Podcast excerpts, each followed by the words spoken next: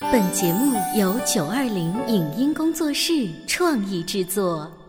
《潮爸辣妈》节目版权归合肥市广播电视台所有，任何未经允许的传播行为均属违规。欢迎与九二零影音工作室沟通合作事宜，电话零五五幺六三五零九三五六。你有你的钻石金龟婿策略，我有我的全家海岛游计划。你扛着单反泡妞，马不停蹄；我为孩子捕捉成长的美妙瞬间。你忽略我的魅力，我会证明这是谁的时代。你否定我的生活态度，我决定我的人生蓝图。帅哥俊男靠边站，靠边站有了宝宝的潮爸魅力更爆发。窈窕美女靠边站，有了宝宝的辣妈魅力更火辣。我是辣妈，不是老干妈，我为自己代言。我是潮爸，不是太阳能浴霸，我为自己代言。潮爸辣妈。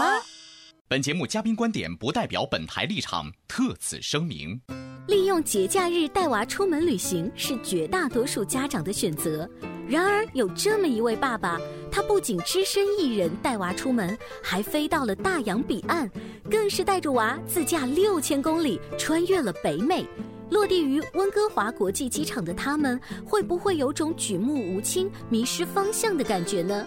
在漫长的旅行过程中，这位潮爸给孩子安排了哪些旅行作业？在语言不通的环境里，父子俩发生了怎样好玩的事儿？欢迎收听八零后时尚育儿广播脱口秀《潮爸辣妈》，本期话题：我和儿子的北美自由行。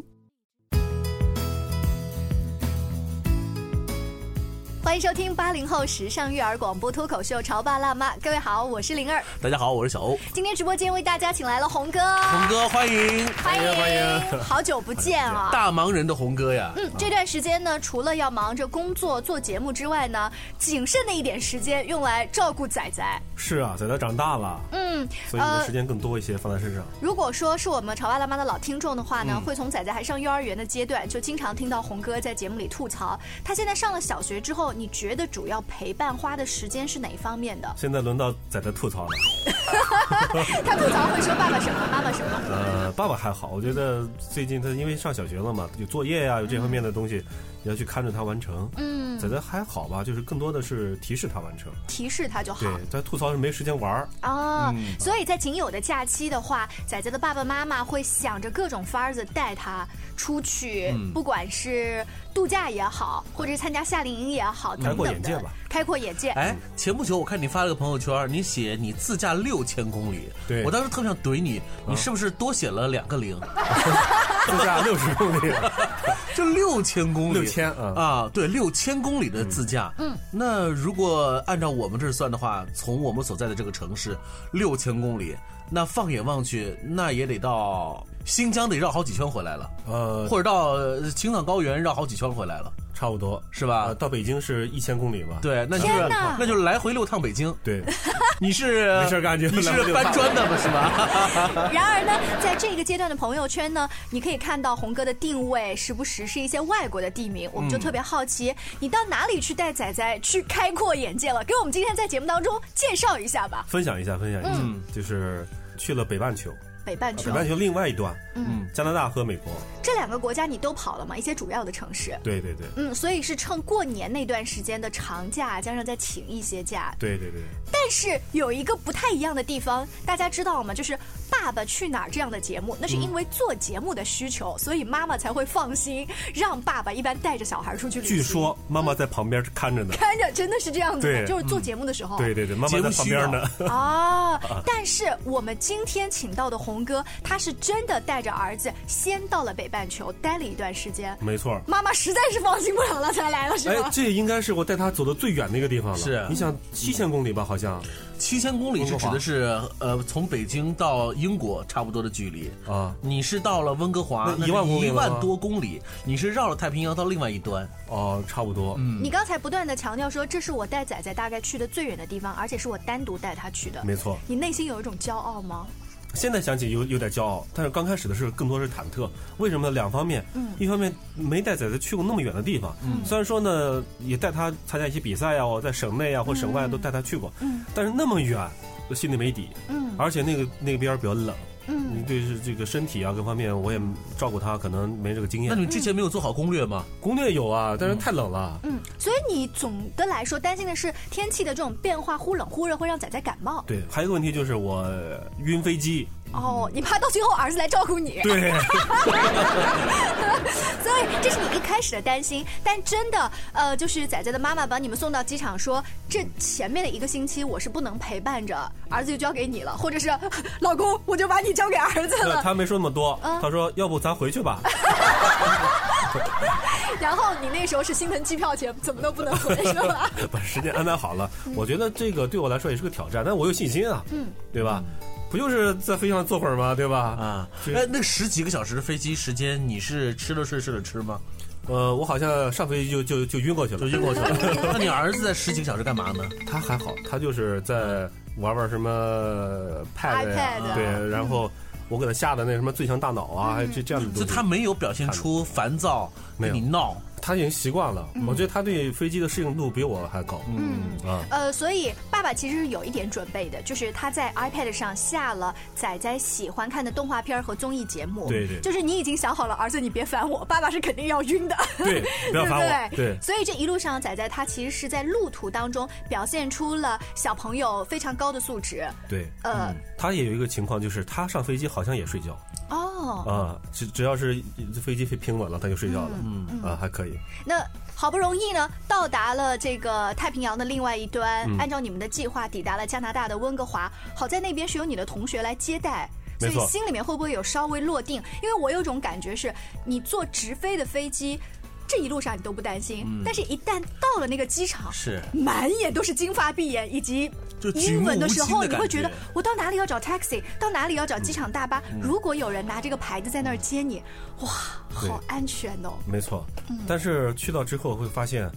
呃，好像也没有太多的担心，没必要，因为那个机场跟中国的机场比起来实在是太小了。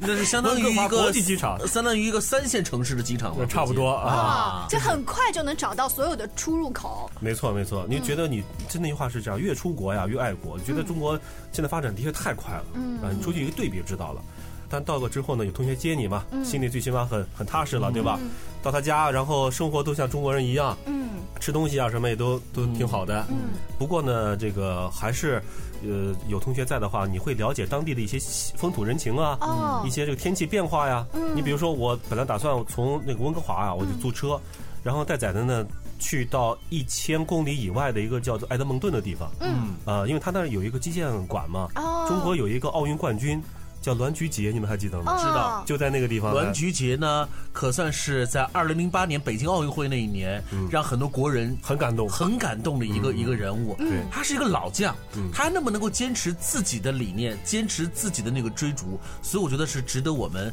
我觉得也是值得你啊，作为一个爸爸，让儿子去感触的。对，不想去拜访他，拜访他然后呢，我们就、嗯想租车去，然后开车去，一千多公里，对我觉得对我来说还能接受，中间休息一下就可以了。但是我同学就是再三的这个劝阻我，说这个加拿大那个地方啊不了解，他那个地方很奇怪，温哥华呢是一个很奇怪的地方，那个地方很温暖，嗯。冬天大概是在零度左右，就跟合肥天气差不多，气候差不多。但是，一旦出了那个山，嗯，外面全是大雪覆盖，哦冰，天所以雪你地并不能站在温哥华说这个气候还好，我开车冰雪也还好。对对对，哦而且他们的这个整个市政呢，虽然说它的铲雪的这个机械化程度比较高，但是它的效率比较低。嗯一旦下雪，你可能会误在路上。哦，因为毕竟他们人口少嘛，对不对？对所以呢，呃，红哥就带着儿子来到了一万多公里以外的那个雪国的加拿大。那么之后他有没有到达那个城市呢？他在自驾的过程当中跟儿子的互动又是如何的呢？稍微休息一下，广告之后，我们请红哥跟大家接着聊。潮爸到，辣妈到，准爸到，育儿专家，请。中国内地首档八零后时尚育儿广播脱口秀，陪你一起吐槽养育熊孩子的酸甜苦辣，陪你一起追忆自己曾经的小世界。潮爸辣妈， 《潮爸辣妈》播出时间：FM 九八点八，合肥故事广播，周一至周五每天十四点首播，二十一点重播。网络收听，请下载荔枝 FM、蜻蜓 FM、爱巴基米德、喜马拉雅、中国广播以及苹果 Podcasts 搜索“潮爸辣妈”订阅收听。微信公众号请搜索“潮爸辣妈俱乐部”，参与节目互动哦。您正在收听到的是故事广播《潮爸辣妈》。本节目嘉宾观点不代表本台立场，特此声明。利用节假日带娃出门旅行是绝大多数家长的选择。然而，有这么一位爸爸，他不仅只身一人带娃出门，还飞到了大洋彼岸，更是带着娃自驾六千公里，穿越了北美。落地于温哥华国际机场的他们，会不会有种举目无亲、迷失方向的感觉呢？在漫长的旅行过程中，这位潮爸给孩子安排了哪些旅行作业？在语言不通的环境里，父子俩发生了怎样好玩的事儿？欢迎收听八零后时尚育儿广播脱口秀《潮爸辣妈》，本期话题：我和儿子的北美自由行。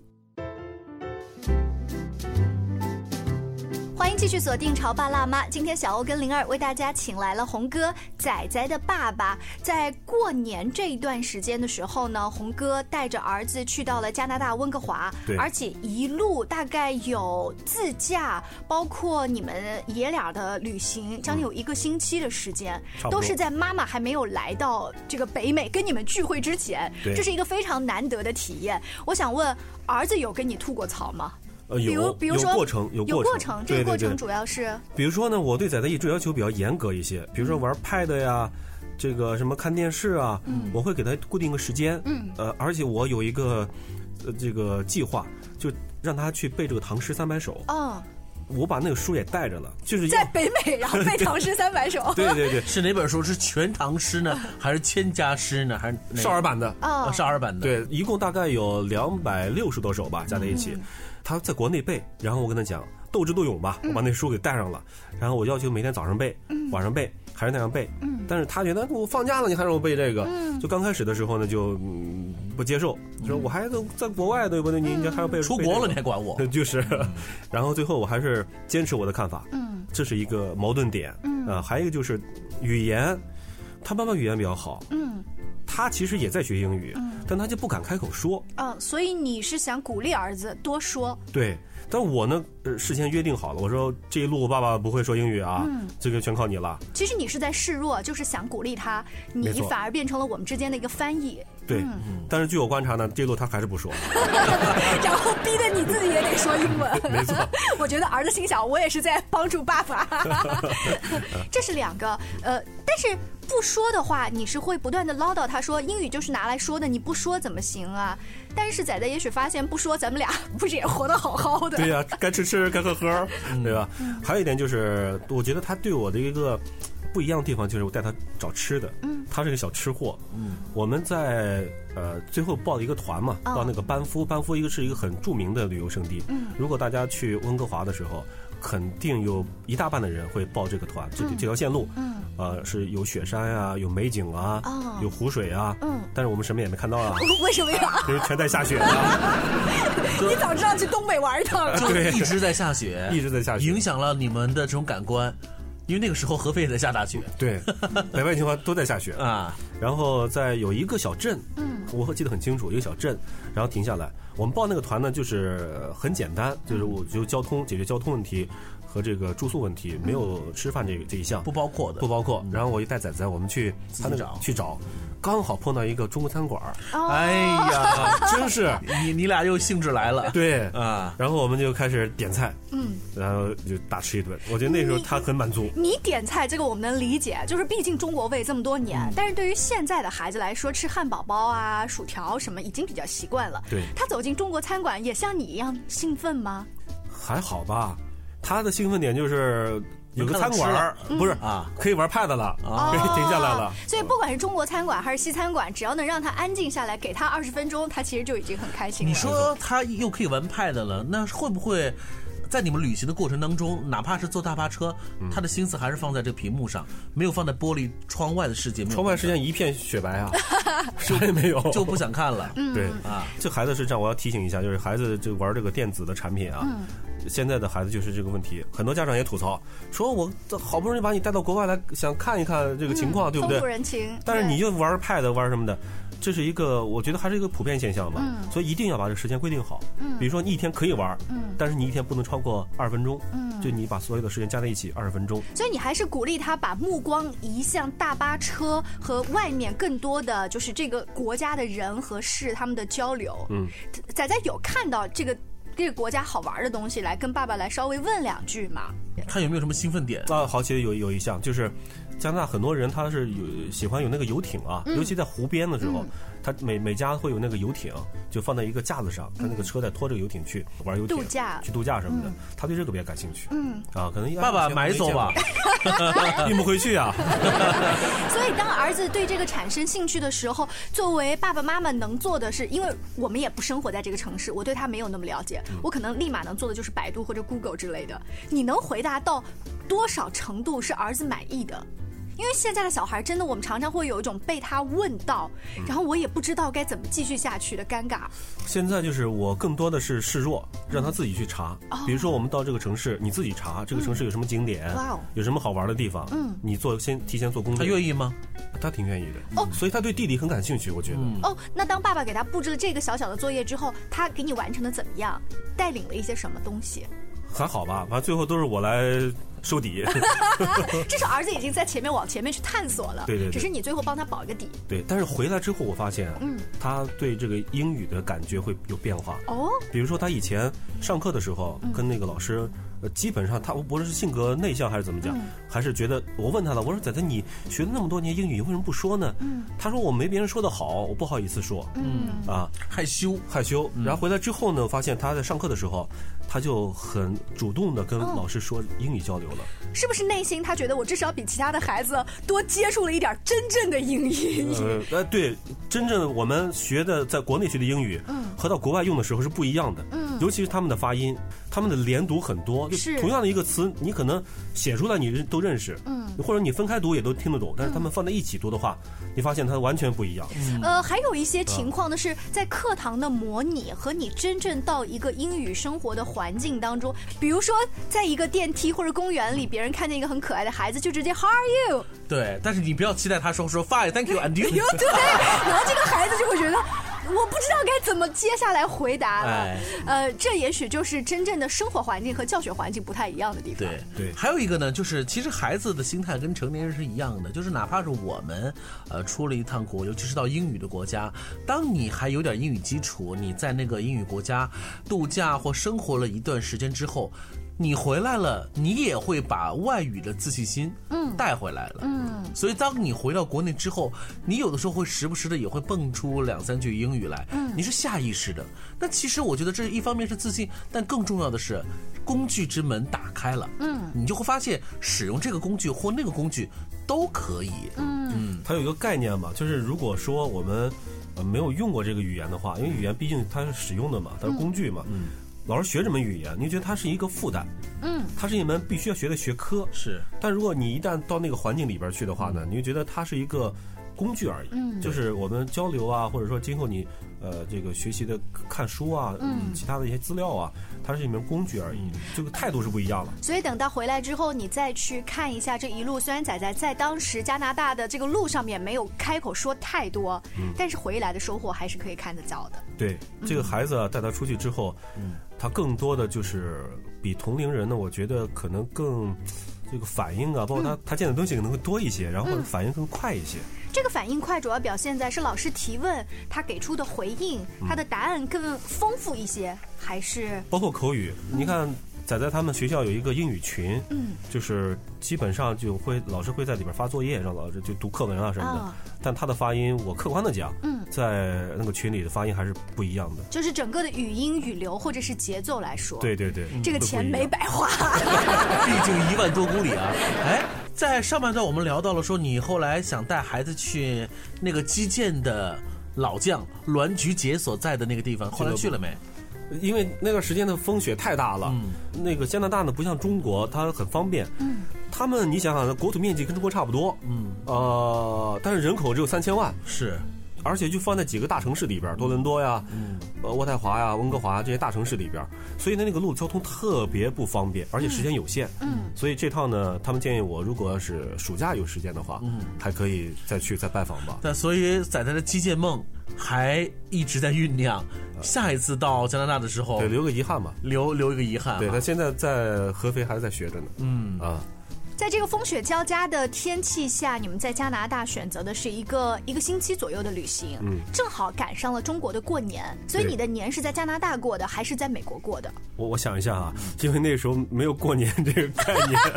为什么会这样呢？就是你即便想着大年三十儿，大年三十儿，但是旁边没有各种电视或者是没有鞭庆炮祝没有庆祝来没有提心醒理你暗示你。 对，所以呢，你在异国他乡的那个春节，你会发现时间就是对于中国人的那个时间，始终是一个不赶道模糊的概念嗯哈。但毕竟是中国人，咱们在外国过了一个年，对于孩子或者全家，他这种心理有没有什么一些变化？嗯包括在妈妈始终不放心爷俩到了北美跟他们会合之后，嗯沿途还会有些什么有趣的故事呢？下一期还要请红哥接着跟我们聊。好，感谢收听本期的《潮爸辣妈》，下期见。